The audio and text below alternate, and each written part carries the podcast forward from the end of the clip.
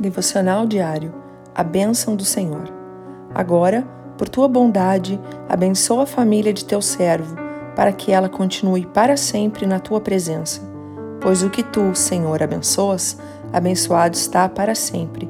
1 Crônicas 17, 27. Como Deus é bom!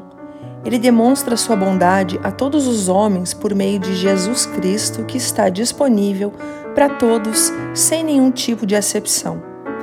Como é grande a bondade do Senhor a todos os que o adoram e nele se refugiam. E observe que sua bondade anda junto com sua fidelidade.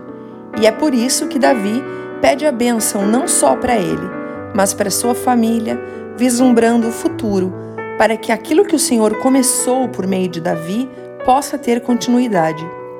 Você gostaria que o Senhor pudesse continuar nos seus filhos e aperfeiçoá-los naquilo que ele já fez em você? Então ouça: os pais devem ir à frente, abrindo o caminho para que seus filhos conheçam o Senhor. Porque o Senhor continuará a obra dos pais nos filhos e serão aperfeiçoados para que construam e possam ir ainda mais longe, e a bênção do Senhor em nós permaneça de geração em geração. Assim, a bênção do Senhor estará sempre sobre a sua casa e toda a sua descendência. Deus te abençoe. Pastor Ana Fruit Labes.